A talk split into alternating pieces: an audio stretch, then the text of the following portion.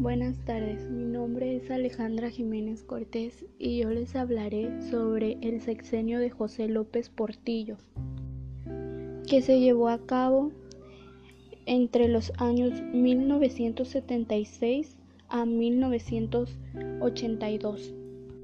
Este sexenio experimentó un proceso casi excepcional dentro del proceso de acumulación de capital en México, ya que tuvo su debut y despedida en un contexto de crisis económica, consideradas como las más profundas que han impactado a la economía mexicana. Cuando José López Portillo toma el poder el primero de diciembre de 1976, ya había una grande crisis económica y social del país. Esto quiere decir que López Portillo recibió a un país que padecía una crisis estructural a continuación, se nombrarán algunos de los factores de esta crisis estructural. Se encuentra la crisis agrícola.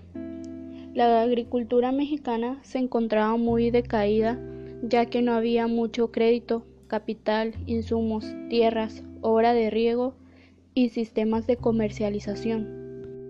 Esta situación provocó la creciente incapacidad productiva de gran parte del sector ejidal y con ella desempleo, rentismo o abandono de tierras y migración a la ciudad.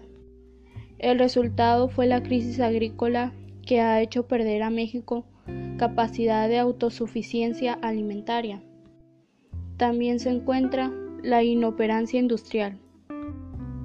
El sector industrial instalado en el país no ha generado y desarrollado un proceso integral de sustitución de importaciones de bienes del capital, situación que ha provocado rigidez en la estructura de las importaciones industriales que impactan negativamente la balanza comercial del país, incapacidad competitiva a nivel internacional. Por otro lado, se encontraba la inequitativa distribución del ingreso. En México se ha registrado una gran tendencia a la concentración del ingreso por parte del grupo social cada vez más reducido que concentra cada vez más riqueza. A la larga ha provocado serias desvirtuaciones en la estructura de la demanda, pues al existir grupos sociales con una gran capacidad de compra obliga a ciertos sectores económicos a orientar su producción hacia artículos suntuarios. También se encuentra el desequilibrio externo, como producto directo de la rigidez de las importaciones por la insuficiencia de las exportaciones, por la transferencia de capital al extranjero, por el creciente servicio de la deuda pública externa y por el turismo al extranjero.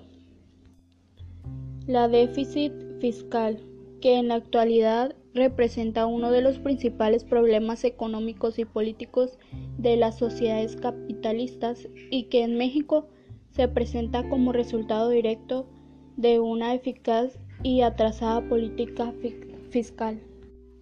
Los factores propios de la crisis estructural de la economía mexicana se combinaron con factores tanto externos como internos que agudizaron los efectos de la crisis estructural.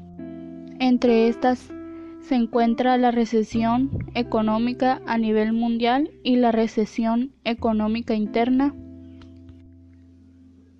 Como José López Portillo ya se había dado cuenta de la magnitud que era la crisis económica en el país, empezó a trabajar con algunos planteamientos para poder mejorar esta situación. Algunos de estos fueron buscar y procurar por todos los medios la obtención de los niveles mínimos de bienestar en materia de alimentación, salud y educación a los ciudadanos del país. quiso componer la estructura ocupacional para generar y ofrecer empleo a los mexicanos. También quiso reducir el gasto público corriente, fomentar las exportaciones y restringir las importaciones.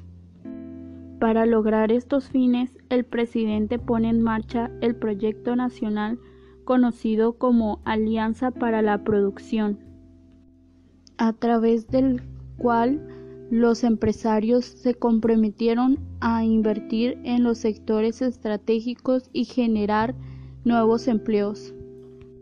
López Portillo estructuró un gabinete que sufriría varios cambios naturales a todo proceso de reacomodo político.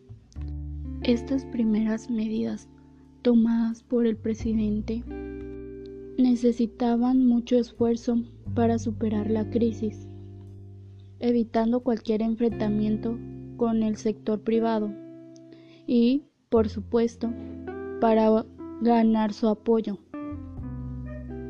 Se dio a conocer en febrero de 1977 el acuerdo trienal entre México y el FMI. Este programa implicó una severa disciplina económica para atacar los factores inflacionarios, implementar la tasa de crecimiento económico que garantice la creación de empleos. Además de ese acuerdo con el FMI, el gobierno mexicano puso en marcha el Plan Nacional Agropecuario, que tenía como objetivo incrementar la producción agrícola. Hablando de educación, en el gobierno de López Portillo se declaró prioritaria la educación preescolar. Para ello, se puso en marcha el programa de educación para todos en la educación primaria, el reto fue atender a la población marginada de la escuela. El programa logró complementar 16.000 escuelas